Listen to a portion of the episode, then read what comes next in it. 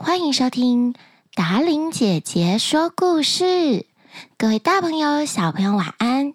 又到了达伶姐姐要说故事的时间啦。在今天故事开始之前，达伶姐姐要回答爸爸妈妈还有小朋友几个问题。首先是之前 call out 电话的时候，有小朋友问到。格林童话里面到底有几个故事呢？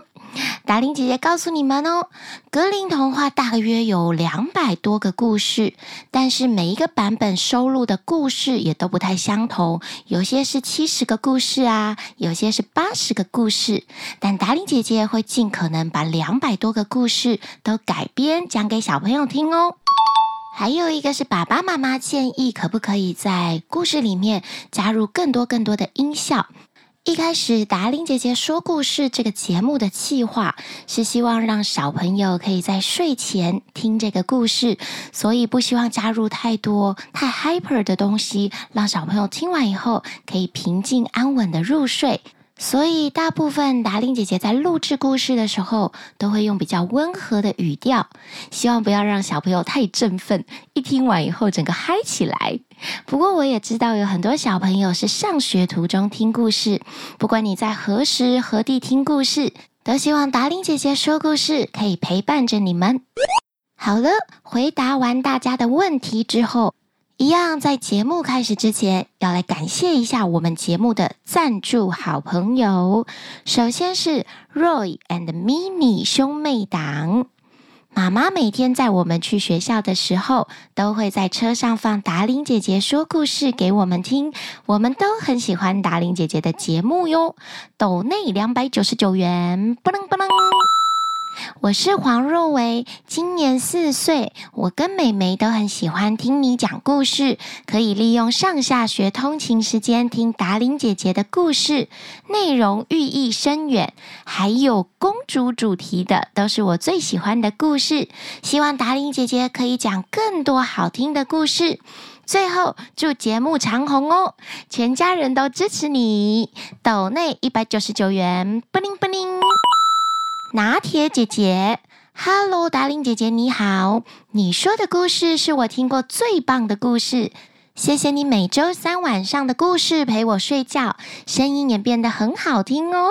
斗内两百九十九元，布灵布灵。佳佳，达伶姐姐，你的故事好好听，而且你好漂亮哦，佳佳敬上，斗内两百九十九元，布灵布灵。佳佳是有上网 Google 达琳姐姐的照片吗？还是你有加入我的粉丝团呢？小朋友的留言都好可爱，谢谢爸爸妈妈们，还有小朋友们用零用钱赞助我们节目。达伶姐姐有收到很多爸爸妈妈的讯息，说小朋友坚持要把存下来的零用钱抖内给我们节目，这样子才可以常常听到好故事。谢谢这些可爱的小朋友，你们的心意，达伶姐姐还有团队都收到喽。好了，小朋友，今天的故事要开始喽。达伶姐姐今天要说的故事，一样是来自于格林童话的故事。叫做费切尔的怪鸟。本故事搜集至网络世界，由达伶姐姐改编。在很久很久以前，Once upon a time，在西方很遥远的一个国家，有一个神秘的巫师，他正在进行一个邪恶的行动。他常常装作穷人的样子，挨家挨户的去乞讨。只要遇上漂亮的姑娘，他就把她抓走。没有人知道这个巫师把漂亮的姑娘抓到哪儿去了，因为被这个神秘巫师带走的姑娘，没有一个人回来过。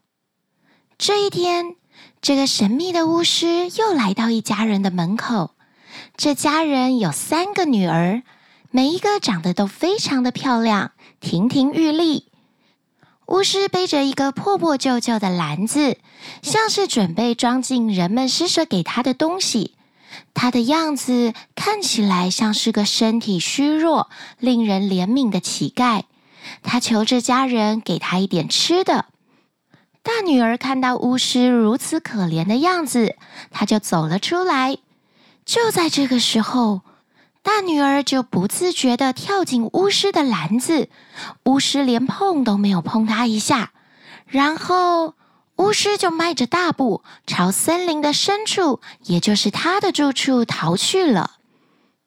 巫师的住处富丽堂皇，非常非常的漂亮，所有的东西都是金子做成的。他给姑娘准备了任何他想得到的东西。他对她说。亲爱的，你跟着我会过得很幸福的，因为你想要什么，我就会给你什么。巫师这样对姑娘说着。虽然巫师看起来有一点可怕，但是这皇宫里的一切太过漂亮了，所有的东西都很吸引姑娘的注意，所以她也没有想要逃离的意思。大女儿就这样在巫师漂亮的皇宫里住了几天。这天，巫师对她说：“我得出门办点事情，你就一个人待在家两天。这里是所有房门的钥匙，除了一间屋子你不能进去之外，其余的你都可以任意的参观。这是那把禁室的钥匙。”我还是交给你，但是我不允许任何人进去，你也一样，否则就得处死。这样你听懂了吗，亲爱的？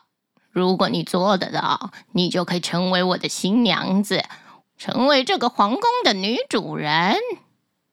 说完之后，巫师就把所有的钥匙交给姑娘，并且对她说：“保管好这颗鸡蛋。”走到哪儿带到哪儿，要是你弄丢或是把它弄脏、破掉，你就会倒大霉。大女儿接过了整串钥匙，还有鸡蛋，她答应一切都会按照巫师的吩咐去做。等到巫师离开之后，大女儿把屋子从楼上到楼下全部看了一遍，每一间房间都是金光闪闪的，非常的漂亮。